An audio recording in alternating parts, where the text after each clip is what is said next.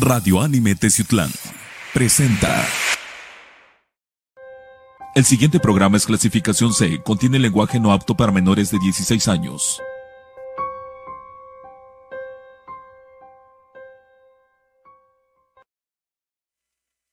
Amigos de Confidente en la Oscuridad, ¿qué tal? Sean bienvenidos otra vez a una nueva aventura. Estamos este, ya iniciando el último mes de este año 2022 y vamos a cerrarlo con mucha fuerza y de verdad con unos programas que qué bárbaro tenemos.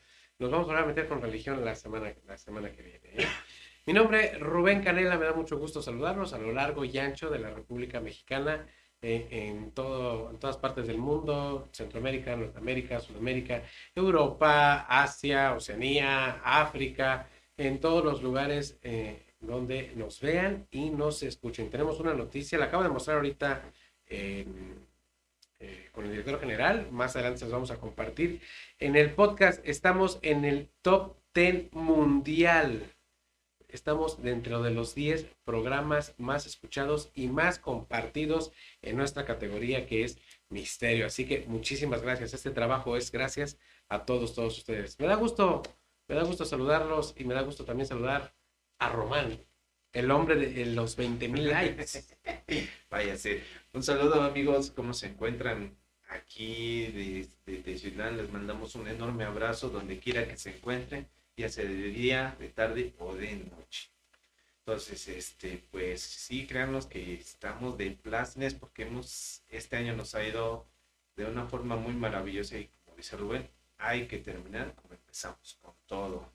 Sí, vamos, vamos a hacerlo. El tema, el tema de esta ocasión, ya lo tenemos aquí arriba, proyectos malditos. Vamos a tratar de discernir la mentalidad y la crueldad humana porque también el humano, pues, obviamente, por cuestiones naturales, es, es cruel. Somos, verdad, también somos una raza que hemos tentado a la maldad de manera muy, muy superficial. creo que ha sobrepasado ese nivel, ¿no? De verdad. O sea, lo que les traemos hoy, híjole, de verdad, desde lo más sencillo a, a lo cruel que, de verdad, hay unas cosas que no les hemos platicado, otras que ya, eh, Hemos hablado de muchos temas cooperativos como Proyecto Blue Beam. Exactamente. Que también tiene su parte oscura. Todo tiene una parte oscura. Pero lo de hoy yo creo que sí nos vamos a volar la barra. Exactamente, amigos. Espero no se aburran, al contrario, va a ser muy interesante. Y platíquenos aquí en el chat, en verdad, porque sí. ¿Qué proyecto tienen para Navidad? nos van a invitar a comer. Ojalá, vamos a dar nuestra dirección para que nos manden ahí este un aguinaldito, siquiera, ¿no? Unos dulcecitos, una piñata, lo que ustedes lo que ustedes gusten. Dice Rubén, se aceptan regalos de 500 pesos para arriba. Dólares. Ah, perdón, dólares. Dólares, por favor. Este, de verdad, eh, esto casi nunca lo digo en los programas. Eh, tenemos un link de donaciones que yo les comparto a través de las páginas.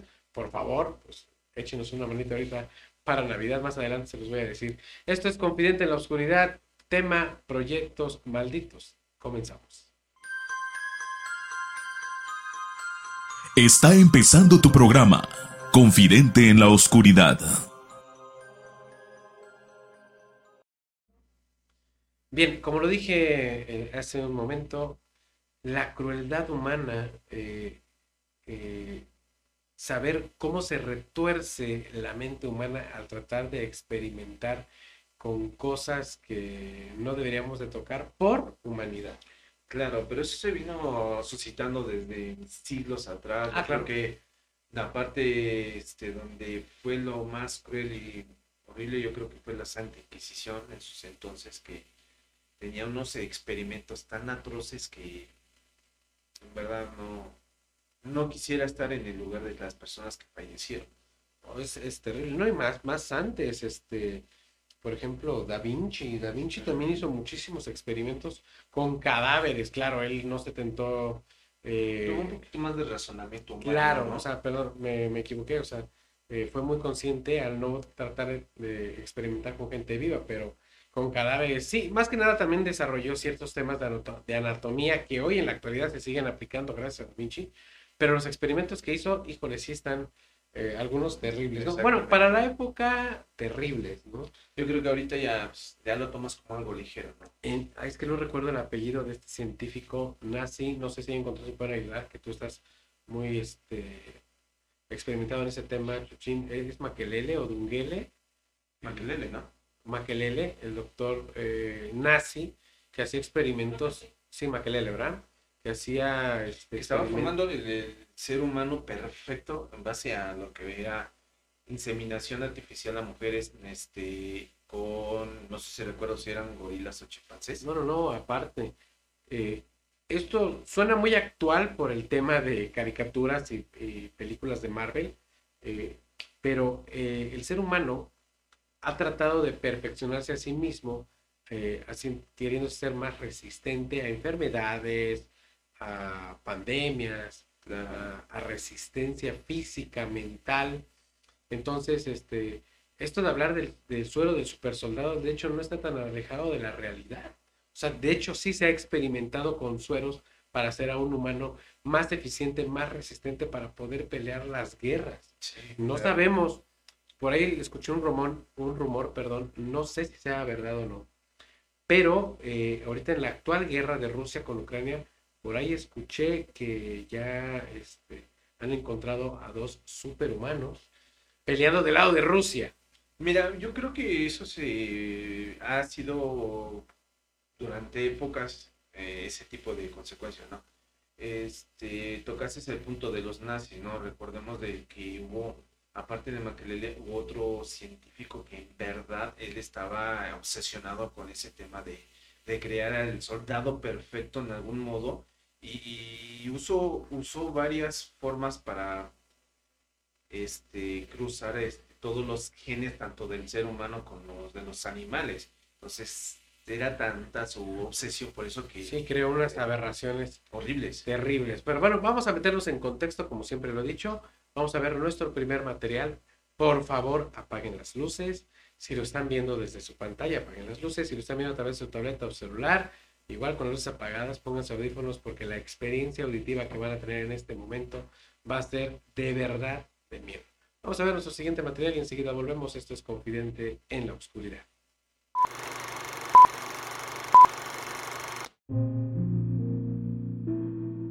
Corría el año 1961.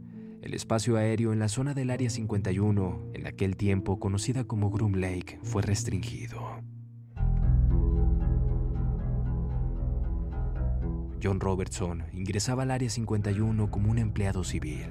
Aquel puesto había sido otorgado gracias a un conocido general del ejército estadounidense.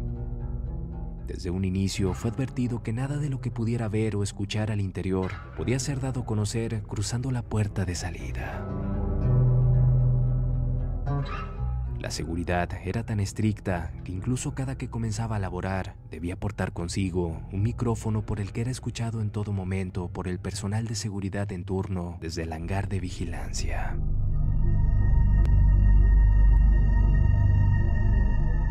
Decenas de cámaras grababan en todo momento cada movimiento de los empleados, cada palabra que cruzaban entre sí. Prácticamente tenían absolutamente todo controlado. Quizá te preguntarás cuál era el trabajo de John, qué es lo que hacía al interior. Bien, en resumidas cuentas, él se encargaba de contabilizar la entrada y salida de armamento militar, en el que según afirma, nombraban como hangar número 7.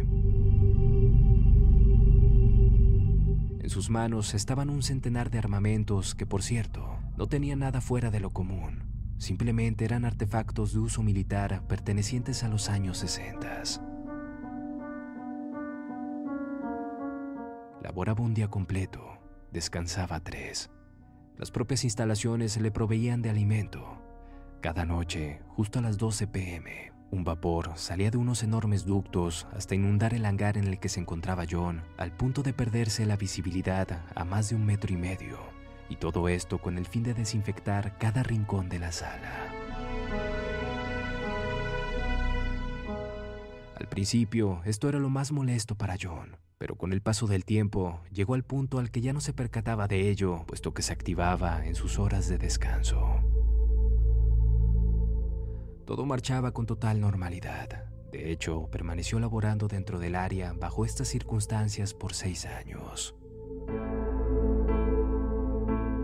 Pero durante este tiempo, John comenzaba a tener ciertos malestares, dolores de cabeza intensos, vómitos, hasta el punto de llegar a observarse manchas oscuras en su piel. Sin embargo, ante las consultas médicas que propiamente el Área 51 le otorgaba, lo mantuvieron de cierta forma tranquilo, pues únicamente lo atribuían a padecimientos por estrés laboral, pero que de ninguna forma ponían en riesgo su integridad.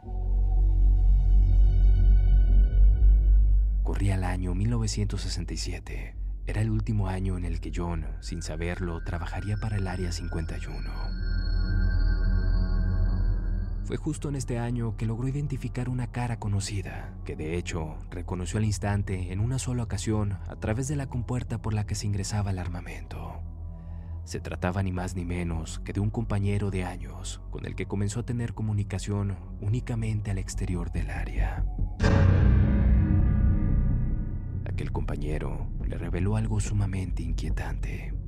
Tenía consigo información confidencial de que el hangar número 7, aquel en el que John se encontraba trabajando, había estado funcionando para la experimentación con humanos.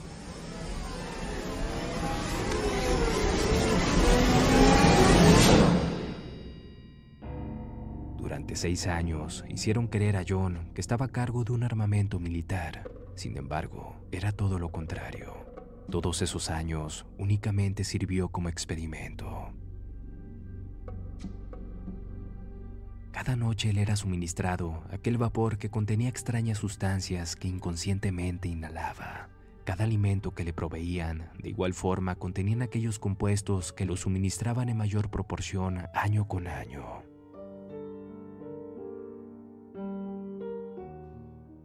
Desgraciadamente, John Robertson fallece en 1968. La autopsia revelaría que su cuerpo contenía altos niveles de sustancias químicas peligrosas como las dioxinas, dibenzofuranos y tricloroetileno.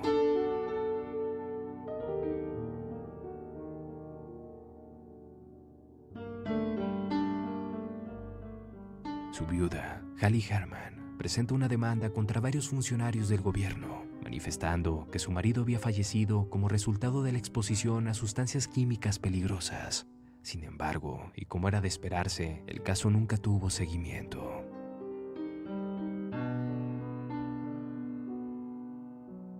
Finalmente, es gracias a la que fue esposa de John que se conoce esta inquietante práctica dentro del Área 51. Ella, quien rompió el silencio años más tarde con el único fin de intentar hacer un poco de justicia ante aquel cruel experimento llevado a cabo en el cuerpo de John.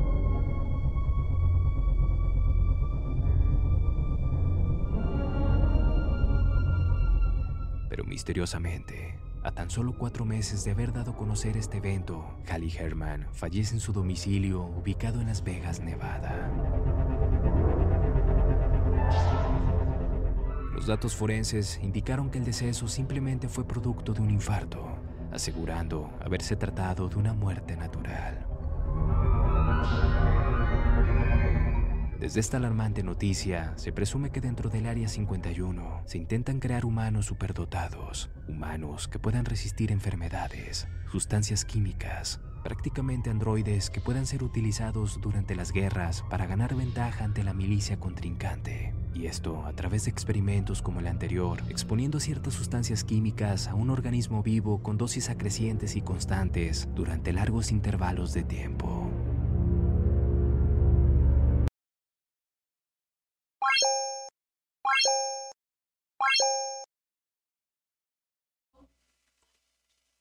¿Y qué no hemos escuchado, amigos confidentes, del área 51? Que no tiene mucho, que de verdad, o sea, mucho, unas décadas, que ya es oficial que existe, porque el gobierno de los Estados Unidos siempre negó la existencia del área 51. Muy bien. ¿Qué tan rapaz puede ser la mente humana como para contratarte, darte un trabajo y pagarte tus buenos dólares, miles de dólares, por trabajar un día y descansar tres? Imagínate nada más, el trabajo de tus sueños. Y simplemente no hacer nada más que estar sentado o parado viendo cómo ingresa el supuesto armamento. Lo que hacían con esta persona era intoxicarlo. Para ver qué tanto generaba su cuerpo ante ciertas defensas, este, cómo se iba reforzando el cuerpo. Yo creo que era una especie como examen al cuerpo, ¿no? Es que, es que es curioso, mira, me recuerda mucho, no sé si recuerdas el caso de una persona que cazaba víboras de cascabel y dejaba que la mordieran levemente y que le fueran inyectando poco a poco el veneno. Y claro, o sea, sufrió una metamorfosis eh, terrible a causa del veneno. Pero eh, cuando ya se vio aliviado, eh, cuando las víboras ya lo mordían de una manera potente y le inyectaban todo el veneno, ya no sufría, ya no le hacía efecto. ¿Qué hizo? organizó su cuerpo, se mentalizó y el veneno de las víboras ya no le hacía daño. Es ahí donde empieza esta teoría con lo del área 51, a que al, al darle, a través de los alimentos, a través de estos vapores, que él ignoraba qué eran, sencillamente decían que era para desintoxicar el área, pero realmente lo que estaban haciendo era intoxicarlo a él. Claro. Para volverlo más fuerte, volverlo inmune, quién sabe, pero eh, en lo que iba yo, o sea, ¿qué mente tan retorcida puede engañarte de esa manera? Pues acaba de decir, el mismo ser humano, somos capaces tanto de decir mentiras, poder manipular la mente, poder este, sugestionar a las personas de cualquier modo. Entonces se les hizo fácil. ¿Qué le puedes darle a una persona que está necesitada? Te doy un trabajo, te pago bien. ¿Qué es lo que vas a hacer? Aceptar, aceptarlo automáticamente. Porque, uno, tienes necesidad. Claro. Dos, encuentras lo que tú andabas buscando, como hace ratito decías, ¿no? Un empleo en el cual trabajas un día, descansas dos o tres y así te vas yendo. Entonces, básicamente pueden encontrar estas personas la forma de cómo poder manipularte para que ellos experimenten. Sí, la, necesidad lo, obligó técnicamente, pero le empezaron a, administrar eh, por medio de vapores y de los alimentos unas toxinas terribles. Ahora, dentro del área 51 lo que hicieron sencillamente fue lavarse las manos. No, y deja, este, ahí mismo que ir observando entre exámenes, este, diagnósticos, todo lo fueron haciendo para ir checando cómo va reaccionando el cuerpo, cómo se va va transformándose, como dice, metamorfosis, ¿no? Entonces todo eso fue generando hasta que dieron, se dieron cuenta que no llegaba más. el cuerpo llega hasta un límite en el cual. Claro, o sea, porque no está dentro de su naturaleza admitir fármacos o químicos de una manera excesiva. Exactamente. Pero de verdad, no sabemos más de, esta, de este caso en el que haya sufrido alguna metamorfosis, algún, eh, de verdad, algún desarrollo crítico, me, me refiero a algún cambio, de verdad, crítico, pero se experimentaba para tratar de hacer a un superhombre. Un hombre que, como dije anteriormente, que resistiera enfermedades, hambrunas, eh, más que nada para uso militar. Yo creo que era, era para eso. ¿Ustedes qué opinan? Échenos aquí un, texto, ¿no? ¿Qué tal si ustedes ya conocen a un superhumano y todavía no lo sabemos? Ya existía, ¿no crees? Claro, o sea, mm, es que te digo, por ejemplo, yo escuché el rumor y lamento decirles que es un rumor porque no lo traigo documentado porque sigue siendo una plática, pero sí escuché por ahí, en una plática entre amigos, eh, con un par de material que de dudosa procedencia, pero lo vi, en donde hay dos super soldados del lado de Rusia peleando en el frente contra Ucrania. Entonces, pues no está tan alejado de la realidad. Claro. Sería cuestión de, de verlo. Vamos a nuestro siguiente material y enseguida volvemos. Esto es Confidente en la Oscuridad.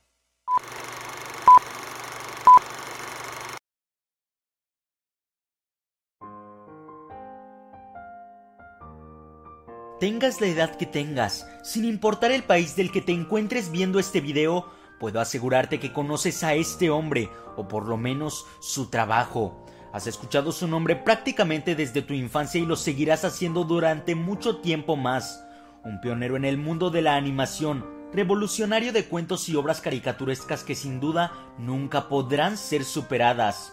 Walter Elias Disney, mejor conocido como Walt Disney, fue el fundador de la compañía Walt Disney Productions, corporación que se conoce hoy con el nombre de Disney, una empresa multimillonaria con ingresos anuales de decenas de miles de millones de dólares y creador de los personajes más conocidos del género.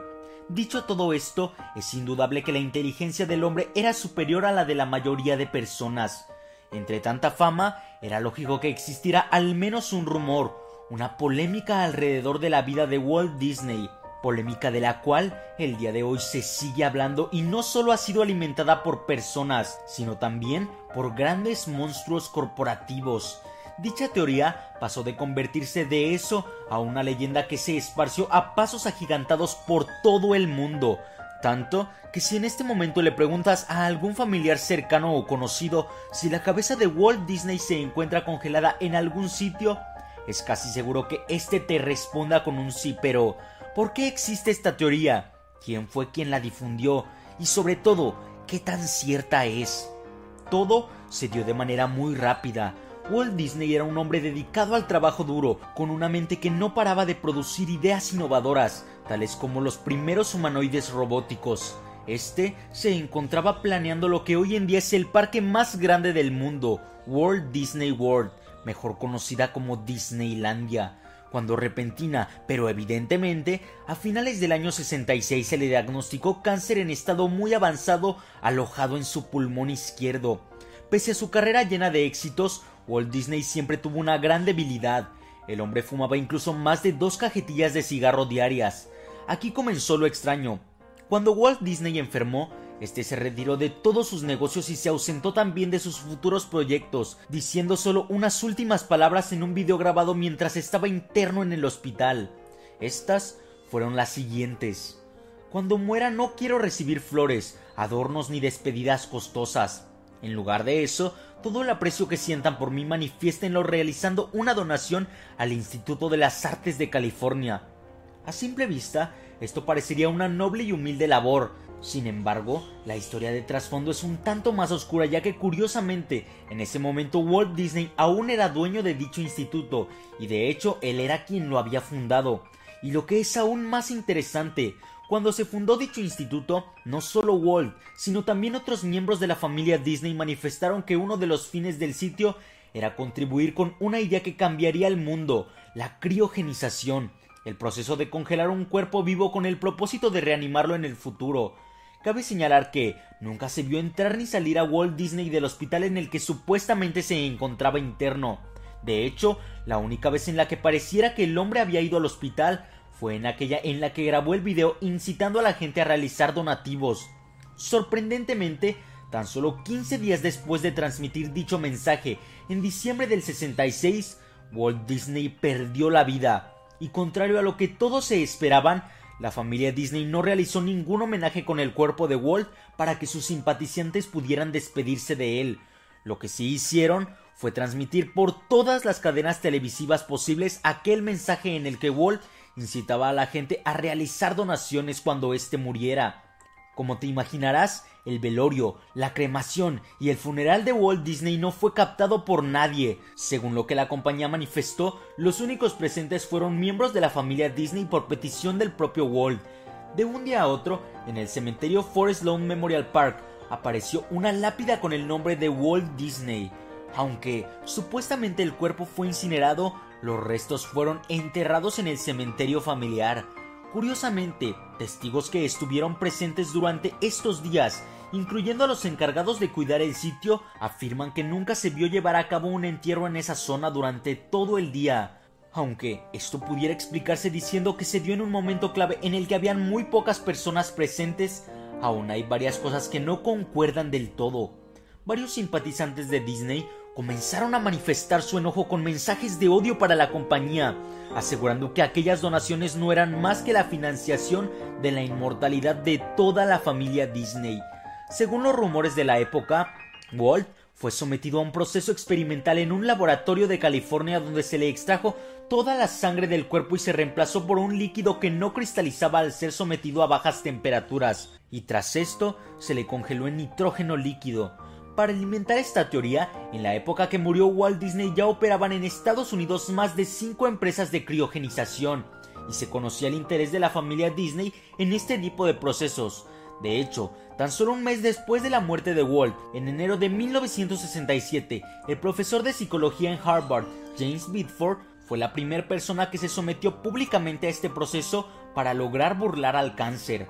Después de pasado todo esto, grandes compañías rivales de Disney siguieron haciendo más y más fuerte el rumor, realizando parodias de esto. De entre las compañías más famosas que ayudaron a difundir más esta teoría, se encuentran Warner Bros., Fox y también Nickelodeon, ya que, como recordarás, en series tales como Los Simpsons y Futurama se han visto parodias un tanto discretas del tema, siendo la más descarada vista en el año 2009 en el programa de Nickelodeon iCarly, en el episodio 18 de su segunda temporada titulado Yo tengo a Dingo. En este se presenta la historia de Dingo Channel, una clara parodia a Disney Channel. Según los chicos cuentan, existe el rumor de que la cabeza de Charles Dingo se encuentra congelada en alguna parte de Dingo Channel, y cuando estos van a buscarla, en efecto encuentran la cabeza en estado de criogenización. Ante tantas burlas y especulaciones, la familia Disney no se atrevió a dar las respuestas suficientes. De hecho, el único miembro de la familia que habló del tema fue un sobrino de Walt, quien aseguró que estos solo eran rumores y campañas de desprestigio creadas por compañías rivales que querían ocupar el lugar que Walt con tanto esfuerzo se había ganado. Hoy en día aún hay cientos de personas que creen que el cuerpo de Walt Disney sigue congelado, esperando ser reanimado en un futuro no muy lejano.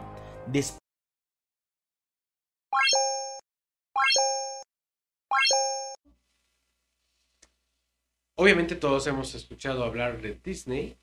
Disney, no se dice Disney. Es más, yo creo que crecimos con, con esos programas ¿no? de, entretenimiento eh, sanos en algún modo, o entre comillas podemos decirlo, ¿no? Sanamente. Es que Disney también tiene su lado oscuro. ¿eh?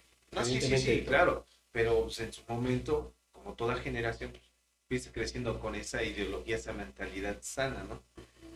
Pero ya con, con el paso del tiempo ya fuiste adquiriendo ese conocimiento donde están las teorías del lado oscuro de Disney. Claro, ahora, el tema correcto aquí es el proyecto Walt Disney. Tratar de burlar a la muerte. Exactamente. Vida después de la vida, ¿no? Que supuestamente, y esto es por datos concretos que, que se tienen, eh, Walt Disney está criogenizado, o sea, está congelado para que entiendan. Este, para que en un futuro ya no muy, perdón, ya no muy lejano, porque ya no estamos tan alejados de esa realidad, que estos seres humanos vuelvan a la vida. O sea, están criogenizados, ¿por qué? O sea, a, a Walt Disney se le encuentra cáncer en un pulmón muy agresivo a causa de tanto tabaco y puro. Entonces, este, pues él decide criogenizarse eh, en lo que se desarrolla esta cura, ¿me entiendes? Claro. Y dentro de esta criogenización, o sea, mientras está en ese, en ese estado de muerte eh, paulatina, quiero decirlo así, o muerte lenta, este, se le empiezan a suministrar los fármacos ya hoy actuales para eh, poder curarlo y de ahí volverlo a su conciencia normal. Esto es un proyecto que viene de muchísimos años más atrás todavía, pero cuando ya se le dio nombre a la criogenización es a Walt Disney. Y los hechos ahí están, o sea, jamás hubo, eh, jamás se vio el cuerpo, jamás se, se, ha visto una tumba real de Walt Disney. Existe un monumento y existe un este, mausoleo a nombre de Walt Disney, pero, o sea, no existe ni cenizas de cuerpo. Recuerda, también nos habían dado algo sobre alguna película sobre la criogenización, animación suspendida. Bueno, no sé si recuerdas la película de Demolition Man. Demolition Man, ah, claro. Y Will Snipes. Ahí es donde dan a conocer ese, ese método, ¿no? ¿Soldado Universal? Eh, Soldado Universal también se habla de criogenización. Yo creo que ya estaban preparando todo eso para Claro, o sea, siempre lo he dicho, ¿no? Cuando Hollywood eh, empieza a tocar estos temas es porque algo ya se sabe, ¿no? Entonces, a raíz de ese arte, del séptimo arte que es el cine, se empieza poco a poquito a, a, mentalizarlo, como lo que nos ha pasado con catástrofes naturales, este, zombies. Ahora, imagínate con qué facilidad pudieron manejar la, muerte de Walt Disney y distraerlos haciendo otro método de que la gente diera un poco de, de, de su capital de dinero para algo diferente, ¿no? Claro, y, lo, y es un engaño, es, una un engaño total. ebook en cual pudieron sacar todo eso, distraer a la gente. Qué buena palabra escogiste, es una caja de ebook. Claro, ¿no? O sea, te engañamos para que cooperes, para mantener el cuerpo, el cuerpo inerte de, y vivo de nuestro fundador, pero tú piensas que estás haciendo una obra de calidad. Así, así pasa, así se engaña a la gente. Entonces, ¿será cierto esto de... Lo dejaríamos en punto suspensivo, ¿no? Entre signos de interrogación, porque en verdad no se ha dado ese caso, no... El juez, Coco tiene razón, la del juez también.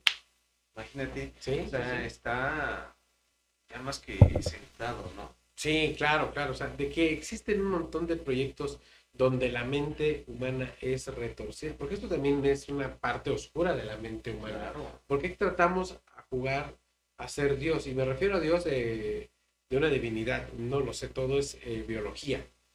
Pero, híjole, o sea, tratar de jugar eh, a vivir después de la vida, está y lo digo en ese tema porque no es resurrección, resurrección ya es un tema más, este... Entrarías en un religioso, ¿no? ¿no? y aparte es un debate que se va, llevaría mucho tiempo poder establecer y aún así no estaríamos conformes con las respuestas. Bueno, es que meternos con teología y religión, híjole, ¿cómo nos fue el programa pasado? Nos fue muy bien, o sea, no es malo, nos fue muy bien, pero las ideas siempre siempre se encuentran y, les, y les... Espérate, no te has encontrado los padres ahí en el camino, que si no era ¿Cómo de que no? Fíjense, esto, esto no es, esto no es mala onda, no es este, no es este un mal comentario, claro que no. Yo tuve que ir a misa eh, este fin de semana pasado. Eh, no fui por obligación, fui por gusto, porque nos invitaron, tuvimos que ir. Y, yo, el padre que dio la misa me dice, ¿qué es aquí? de veras, de verdad, que es aquí. A ver, eh, tengo eh, educación católica, eh, estoy, estoy ya confesado, ya tengo, este, eh, ya hice comunión y confirmación, yo estoy preparadísimo para tomar los sacramentos. Claro, o sea, el hecho de que crea o no crea es muy diferente a que, a que ya esté yo adaptado para estar aquí. O sea, ah, mi hijo, ya sabes, en la casa de Dios. O sea, las ideas siempre están aquí y depende de cómo tú las desarrolles. Vamos a ver a nuestro patrocinador oficial hoja tabaco.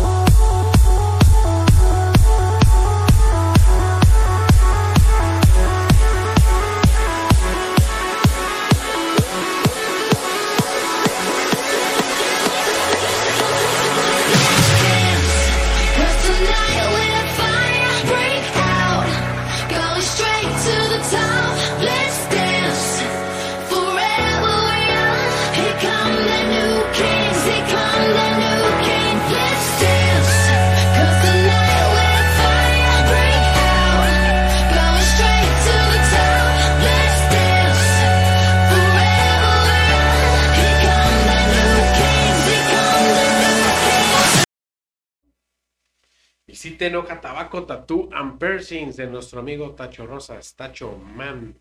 Recuerden, si quieren arte en tu cuerpo, pues visiten Hoja Tabaco aquí en el en Puebla, en el barrio de Chignaulingo, eh, José María Pino Suárez número 2, referencias al ladito de las farmacias Guadalajara, a unos cuantos pasos.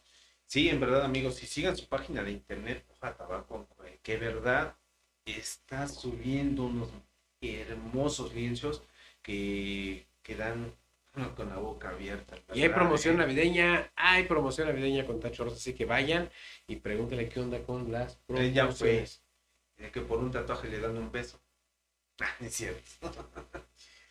Ah, eso es todo. Visiten Hoja Tabaco Tattoo Persis, recuerden arte en su cuerpo con el mejor, de verdad, el mejor. Tacho. Vamos a continuar con nuestro programa de Confidente en la Oscuridad. Vamos a ver nuestro siguiente material y enseguida volvemos.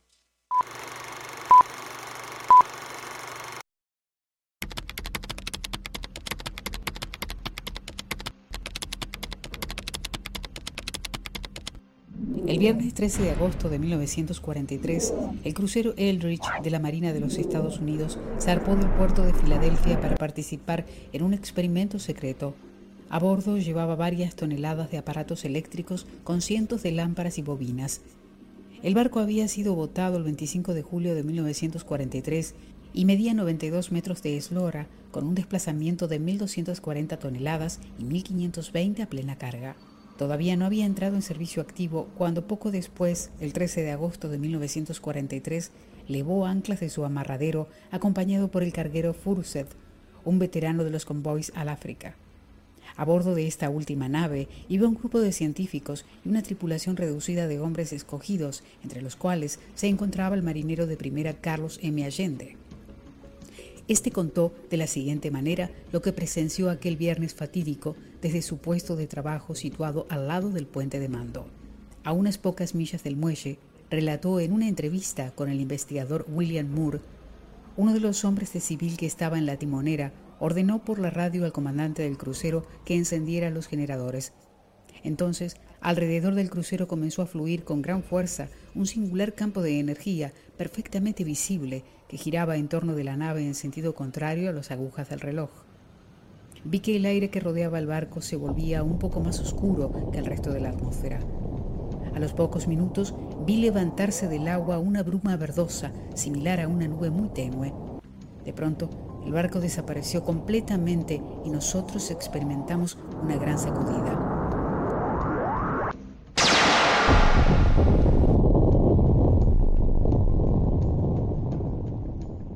Varios de nuestros hombres se desmayaron y a muchos comenzó a salirles sangre de la nariz. En pocos segundos el flamante barco de guerra ya no estaba en su sitio, pero en la superficie del mar podía verse claramente la marca de su peso al desplazar el agua. Sencillamente se había hecho invisible y no quedaban rastros ni de él ni de los hombres que iban a bordo. Antes de que se esfumara del todo, vi que uno o dos marineros que estaban en estribor se desintegraban por completo. Todo comenzó con un desagradable zumbido que fue aumentando de volumen hasta convertirse en un silbido inaguantable que culminó en una violenta explosión.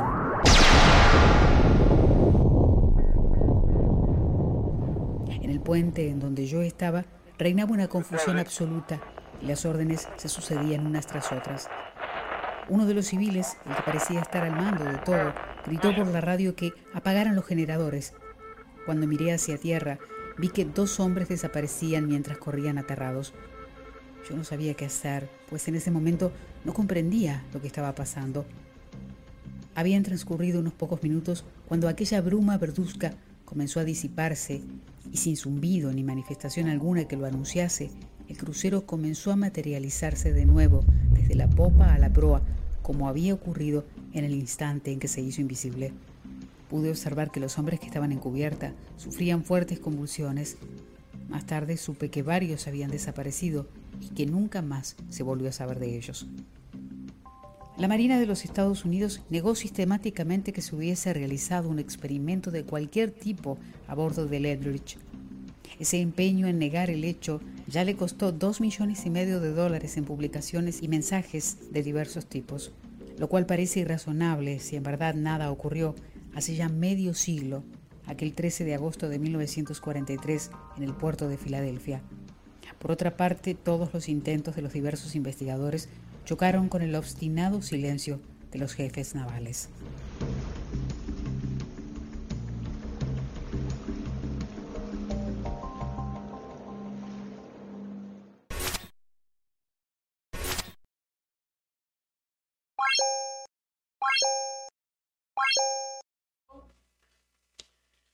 Uno de los proyectos más eh, mencionados en Estados Unidos y en muchas partes del mundo, la teletransportación, el famoso proyecto Filadelfia, que antes de comenzar a hablar de él, quiero exponer que hay mucha gente que dice que es mentira. Y desde mi punto de vista, mis lecturas y testimonios que he leído, híjole, pues yo me quedo como entre unos 80-20, ¿no? que es realidad. Pues sí, mira, de antemano, este las personas que no creen en eso tendrían que estudiar a fondo todo el tema, desde los testigos que están en ese momento hablando, expresando con sentimiento esa, esa historia, ¿no? Ese momento en el cual todo fue sucediendo paso a paso. Claro, a ver, pero en el momento de que se genera este campo electromagnético eh, alrededor del barco, que ya me suena bastante curioso decir, gira al contrario de las manecillas del reloj. Eso sí ya es. Me imagino que quieres irte a otro lado, ¿no? En efecto. Ok, entonces este, se teletransporta y obviamente el personal que está ahí, pues eh, en aquel momento no se sabía qué pasaba eh, con algún cuerpo viviente eh, a través de, de la supuesta teletransportación. Em, empezaron a sangrar. Hubo personas que en el viaje se despedazaron automáticamente, o sea, e, en efecto, por el viaje se explotaron y unas personas que quedaron fundidas dentro del, fuselaje del barco. O sea, se, la, materia, tanto del barco como del, ser humano, se, se unieron y, quedaron como que plasmados, ¿no? Imagínate qué terror, pero el terror es en,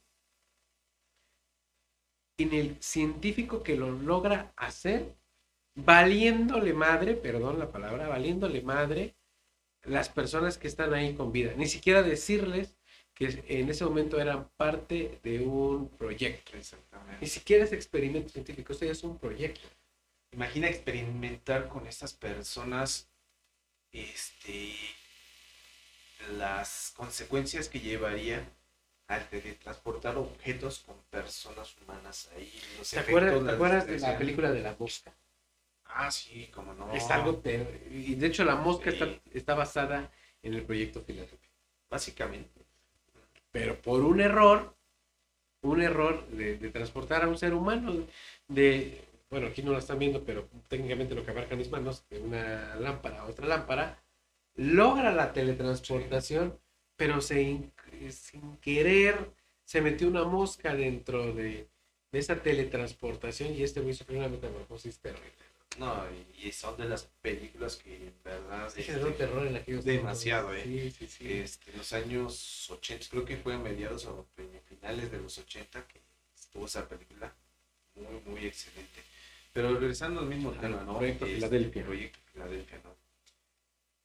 ¿Qué tiempo tardó para poder dar a conocer este proyecto en el cual, pues, generó, para eh, su tiempo generó muchas dudas? Es que fue inmediato. Eh, eh, interrogantes, ¿no? Es que mira, si tú logras desaparecer un barco, un barco, y no cualquier barco, un buque de guerra, desapareces a un buque de guerra y lo desaparecer en otro lado, independientemente, vuelvo, perdón por la expresión, ¿no? Independientemente que, que te valga madre o le, o le valió madre de las personas que estaban ahí.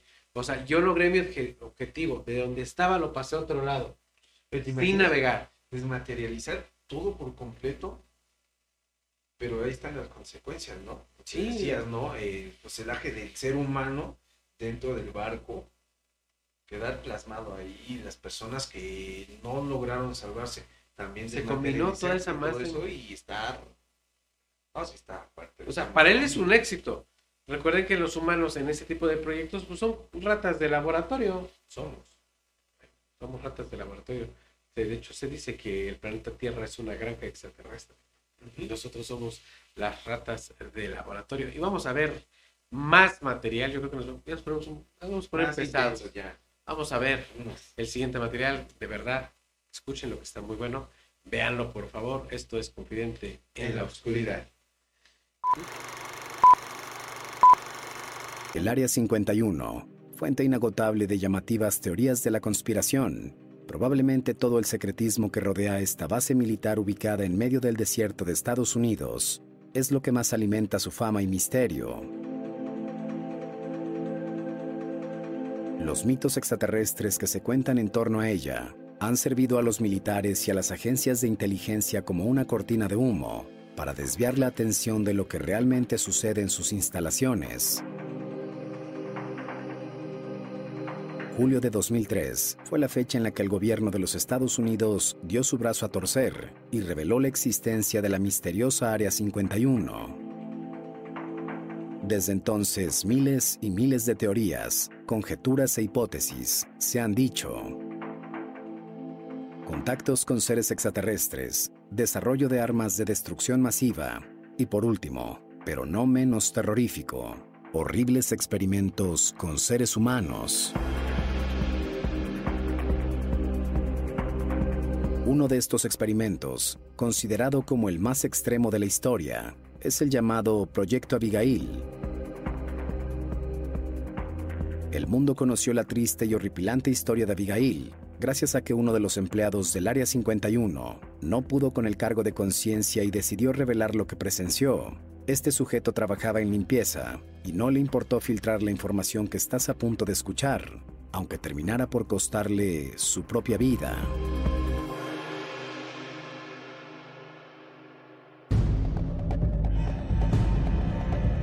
En 1945, el Área 51 operaba bajo el nombre de Campo Auxiliar de la Fuerza Aérea de Indian Springs. La Segunda Guerra Mundial había terminado, pero de no haber sido por la titánica alianza entre Reino Unido, la Unión Soviética y los Estados Unidos, los alemanes hubieran alcanzado sus planes de dominación y cumplido sus macabros objetivos.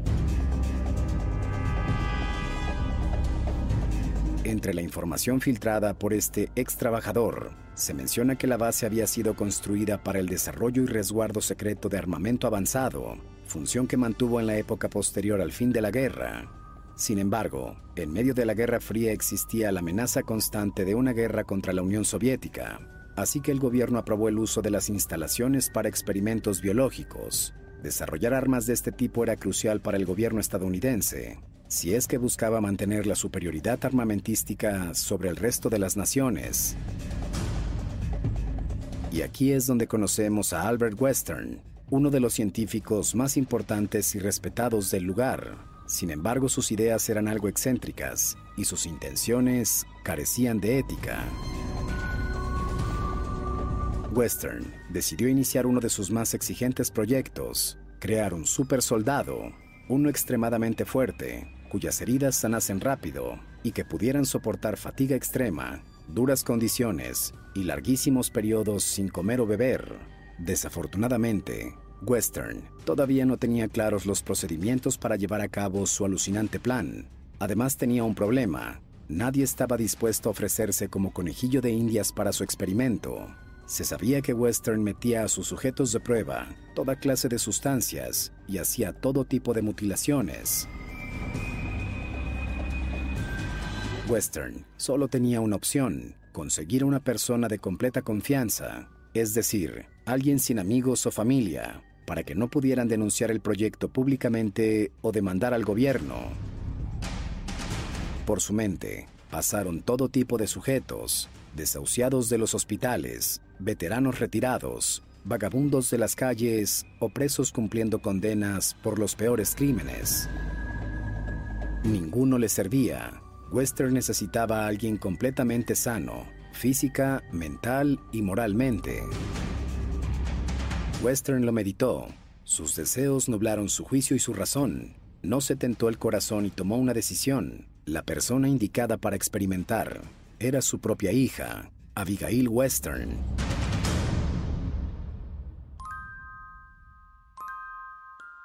Abigail era una joven universitaria, Admiraba a su papá y estudiaba para seguir sus pasos. La obstinación de Western por cumplir sus objetivos pudo más que el amor que decía tener por su hija. Todo estaba decidido. Abigail sería el sujeto de pruebas en este riesgoso experimento, cuyo porcentaje de éxito era incierto, por no decir nulo. Abigail fue sometida a todo tipo de cirugías e implantes, Diario se le inyectaban todo tipo de sustancias. Las torturas a las que fue expuesta son imposibles de narrar en este contenido.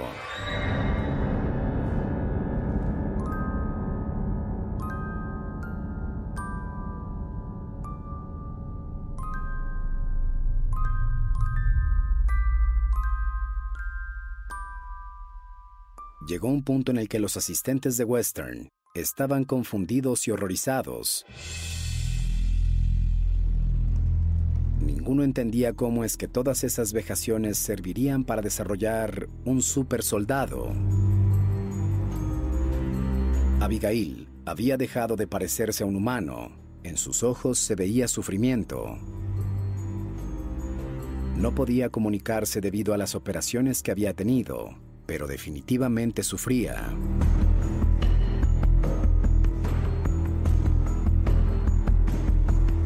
Entre sus principales cambios se encontraban que sus huesos habían crecido de manera descomunal, estirando su piel en el proceso. Además sus dientes eran gigantescos y su comportamiento era el de un animal, resultado de los químicos que corrían por su sistema. Llegado a este punto, los colegas de Western le suplicaron detener el proyecto y terminar con el sufrimiento de Abigail. Ya era muy tarde, el daño en la dulce chica era irreversible.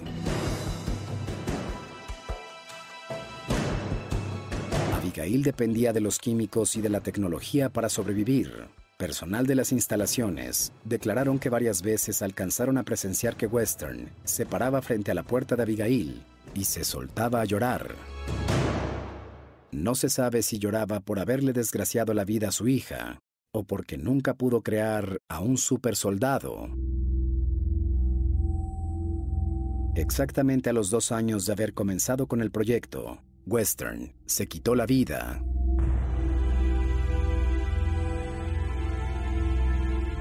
El gobierno, al enterarse de esto, decidió no continuar gastando presupuesto en el proyecto. Aún así decidieron dejar con vida a Abigail, sufriendo.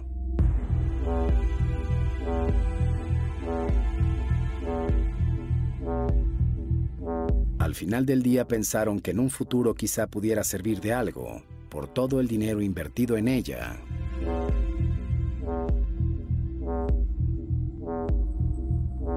Actualmente se dice que el monstruo que alguna vez fue la dulce Abigail continúa con vida en el ala oeste del Área 51 y que en las noches, por detrás de las paredes y debajo del suelo, se logran escuchar sus rasguños, sus gruñidos, sus lamentos.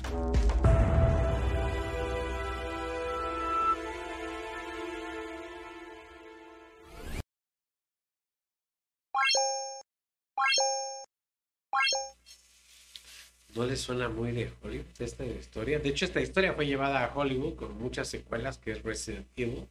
Pero bueno, ese es otro cantar. El proyecto Abigail, realidad y otra vez en el área 51. Pues sí, pero lo más triste es que ya entran familiares. Que tan sádica puede ser la mente del ser humano, tan No, retorcida. para- Nublada, definitivamente nublada. O sea, es que, fíjate, dentro de, de este proyecto, eh, también me suena mucho a Robocop. Cuando deciden este, probar con prisioneros condenados a muerte, vagabundos, eh, para crear, pero son mentes que de por sí ya están mal, ¿me entiendes? Claro. Entonces deciden, no, necesitamos una mente sana, una mente sana para poder eh, eh, desarrollarlo que desde cero, pero que venga desde una mente muy sana. Eh, y, y, este, este científico, iba a decir Wesker, Wes- Western. Western, perdón, me quedé con Resident Evil. Este Western lo que quiere hacer es empezar de cero y está tan confiado en su trabajo que decide experimentarlo con su propia hija. Pues sí, al no encontrar este el candidato ideal para poder este, llevar a cabo todo ese experimento. Recordemos que nosotros como seres humanos todos tenemos la capacidad de, de adaptarse rápido, otros lentos, otros intermediariamente. Entonces, ese es el punto, ¿no? Y yo creo que en su momento Abigail tuvo esa facilidad, ¿no? Que poco a poco se fue adaptando sin ninguna consecuencia, entre comillas, los primeros meses, por decirlo. Pero ya cuando empezó a desarrollar los síntomas, Sí, pero, pero se sí, volvió un monstruo, Román. vas de cuenta que todo lo que le fueron, fueron incluyendo, pues fue creando, fue perdiendo la mente, ¿no? Pero Abigail era, era una señorita con una estatura de 1,69 y creció hasta los 2 metros, 2 metros 20, 2, 2,21 creo. O sea, imagínate, Pero es que viste miles de cosas, ¿no? Varios factores, genética, los cuales puedes, ¿cómo decir?, deformar el cuerpo humano. no, pues te decía yo, por ejemplo, lo primero que hicieron es, pienso yo que lo primero que se fueron a enfocar fue en lo, en lo mental, ¿no? Pero la, todo. acabaron. acabar con todo eso de, de tajo para poder seguir con esos experimentos. ¿Qué quiero? O sea, es, es terrible y, es una realidad. O sea, lo del proyecto Abigail es una de, de las historias más oscuras que tiene el gobierno de Estados Unidos porque, o sea, está documentado y la famosa Área 51. Esto es ter- terrible. Creo que recuerdo que esa parte donde se encuentra supuestamente Abigail está como cerrado con un bloque de acero aproximadamente de 20 pulgadas. Imagínate. Ahora, Y se escuchan lamentos, se escuchan golpes, como si arañaran esas partes de esa parte, o está totalmente clausurado. La, la pregunta que te hago, que lo vimos ahorita en el material, es lo siguiente. Este Western ah, se paraba y lloraba frente a estaba la puerta de estaba Abigail en, en reclusión. Se quita la vida, ok. Pero él siguió con ese proyecto. ¿Tú por qué crees?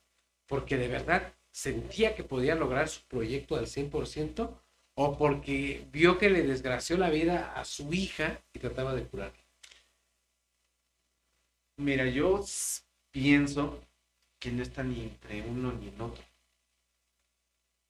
Yo me imagino que se ha de haber puesto a llorar porque ah, hubo un error en ese proyecto que no, lo, que no le dio los resultados que tendría que haber sido y generó el monstruo que era ya Abigail. El proyecto Abigail, eh, podemos hablar más del proyecto Abigail, le podemos hacer un programa completo, pero búsquenlo de verdad. Es algo muy interesante Sí. para ver qué tan retorcida está la mente humana, o sea, eh, la oscuridad completa que tiene la mente humana.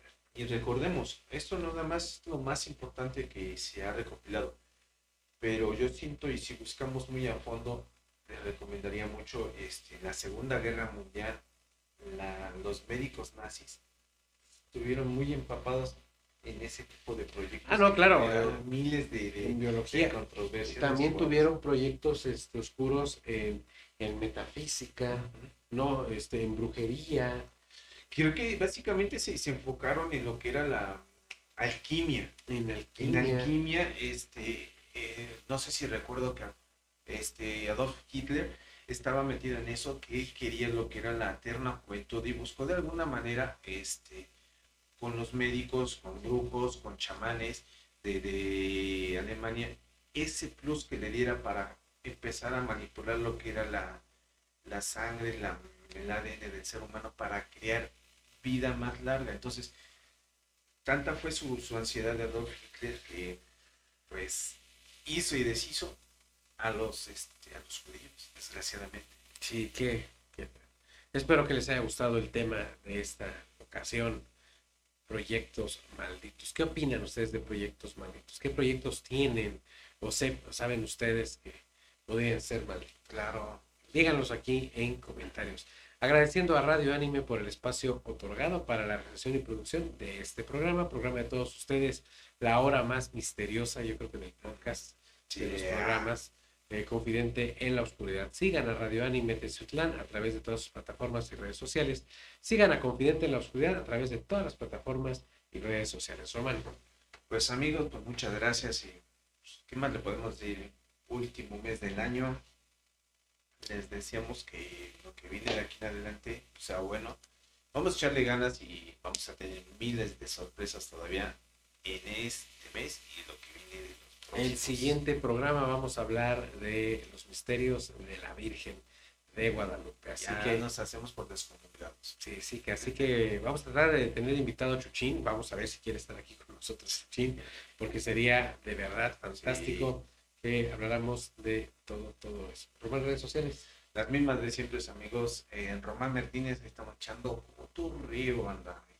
Eh, síganme a mí a través de todas mis redes sociales. Estoy como Rubas Morch. No sin antes, por favor, pedirles que tenemos el link de donaciones. Sí, Por banda. favor, échenos ahí una manita para estas. Navidad, Sí, por, por favorcito. Ahí está el link de donaciones. Échenos una, una manita que este trabajo es gracias a todos ustedes. Como lo dijimos al principio del programa, estamos en el top 10 de los mejores programas de misterio en podcast del mundo. Yeah. Eso nos llena de mucho, mucha alegría y orgullo. Y amigos de podcast, díganos, créanme y manden mensajes por si algo les, algún tema que les llame la atención, no sé, cualquier cosa, mandar mensajes, saludos. Aquí estamos. Y nada más estoy hablando de Spotify. Solo de Spotify. Obviamente tenemos más este, plataformas de podcast, ¿ok? Esto fue Confidente en la Oscuridad. Mi nombre es Rubén Canela, Román Martínez. Yeah. Nos vemos. la próxima. Dios.